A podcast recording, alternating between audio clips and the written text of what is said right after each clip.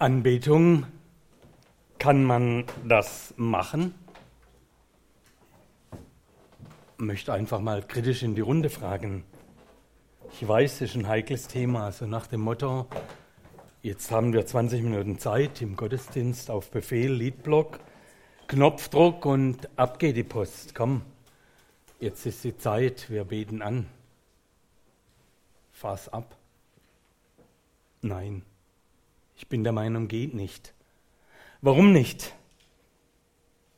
Erstens, weil mir nicht immer zumute ist.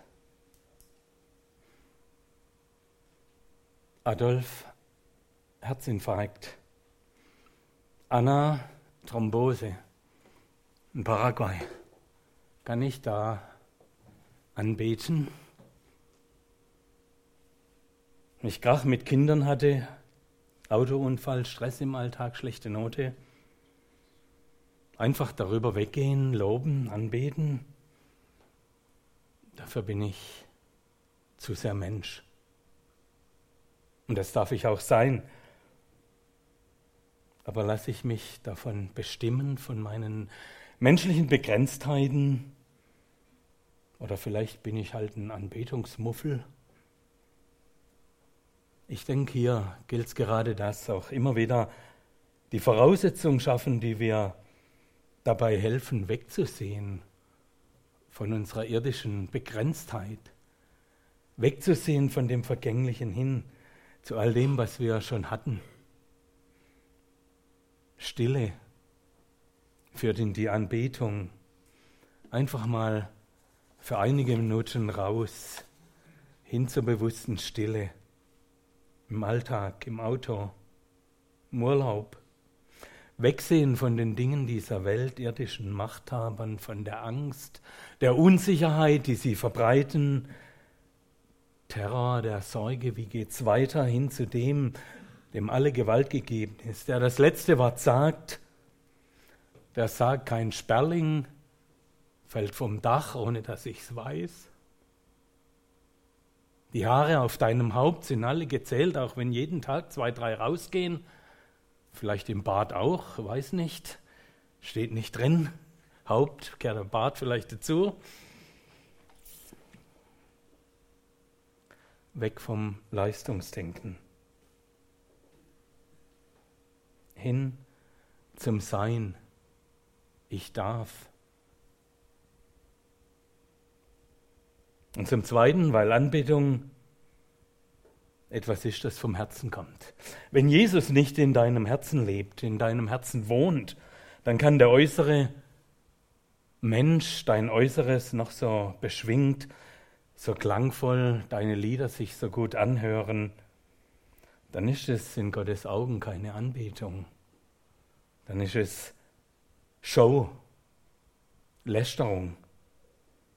Wenn Gott nicht in meinem Herzen wohnt, mein Leben ausfüllt, dann nützt der schönste Gottesdienst, eine noch so tolle Musik nichts mit schönen, herrlichen Anbetungsliedern. Amos schreibt es, wie Gott denkt, ich bin euren Feiertagen Kram und verachte sie und mag eure Versammlungen nicht riechen. Und wenn er mir auch Brandopfer und Speisopfer opfert, so habe ich keinen Gefallen daran und mag auch eure fetten Dankopfer nicht ansehen. Tu weg von mir das Geplärr deiner Lieder, denn ich mag dein Hafenspiel nicht hören. Hart, aber direkt. Die rechte Haltung bei der Anbetung ist ehrfurchtsvoll, wissend, Jesus, ich darf dein Kind sein. Halleluja. Aber nicht verkrampft, die Freude darf sprudeln, zum Ausdruck kommen.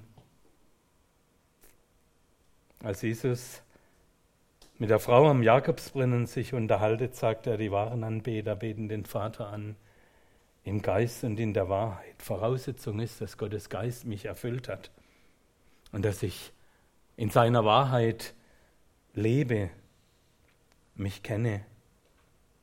Wenn Jesus in mir lebt, mein Denken und Handeln bestimmt, dann bringen mich das Wissen um seine Nähe, sein Lieben, sein für mich Sorgen, alles, was wir angesprochen haben, dahin. Darf ich nochmal provozieren?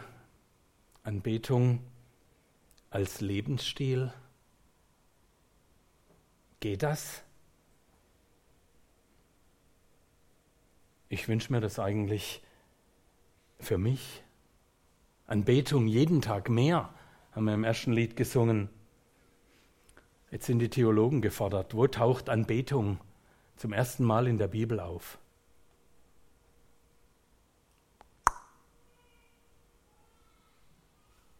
Ich verrate es euch. Wenn ich euch raten lasse, dann er, denkt ihr es nicht.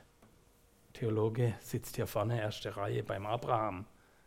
Nämlich als er auf den Berg steigt, um Isaac zu opfern, da sagt er seinen Knechten, bleibt ihr hier, ich gehe hin, um Gott anzubeten. Wir hatten es vor einigen Wochen, Reinhard Stiegel hat es hier, ich finde ganz plastisch gepredigt. Ich gehe hin, um anzubeten an Abraham. Was geht Ihnen der vor? Was hat Opferung deines Sohnes mit Anbetung zu tun? Ich denke, er wusste etwas von der Allmacht und Größe Gottes. Er traut ihm alles zu. Gott, ich bring dir zurück, was du mir geschenkt hast. Ich lass los. Kannst du das? Ich denke, es ist eine Lebensaufgabe und ich buchstabiere jeden Tag daran loslassen in Gottes Hand. Er wusste, ich kann alles von diesem Gott erwarten. Er wird sich ein Opfertier ersehen. Er kann wieder vom Tod auferwecken. Anbetung auch dann, wenn menschlich gesehen ich mit Grenzen und Einle Einschränkungen leben muss, manchmal nicht weiter weiß. Ich möchte euch am Schluss mit hineinnehmen. Ich habe eine Person vor Augen. Einige kennen sie, meine Mutter. Wenn ich zu ihr komme, hat sie die Bibel, das Losungsbüchlein, irgendein Andachtsbuch auf dem Tisch liegen. Wenn ich frage, sie ist 87 Jahre, wie geht ihr es heute? Sagt sie, ach, was soll ich schon sagen? Ich will in meinem Alter nicht jammern, mir geht's gut. Immer wieder erwähnt sie die Schönheit der Blumen, wie toll das ist zu sehen, wie draußen die Bäume wachsen, wie die Sonne aufgeht, wie der Wald so langsam Herbstfärbung bekommt, bringt mir Tomaten an meinen Schreibtisch und sagt, schau mal, super, genießt Äpfel, Trauben, die ich ja gestern gebracht habe.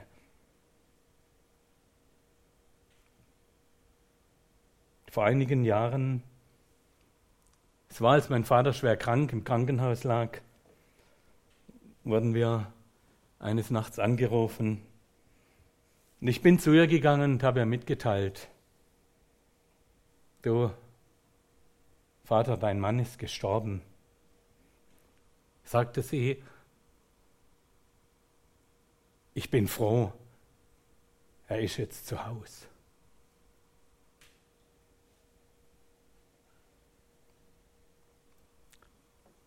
Anbetung als Lebensstil? Ich möchte von ihr lernen. Dankbar zu sein für alles, was ich habe, äußerlich und auch innerlich, durch den Glauben an Jesus. Möchte immer in seiner Nähe sein, seine Nähe vor Augen haben, auch in schweren Situationen wissen und erfahren, er kennt mich, will mit mir sein, er kümmert sich um mich. Amen.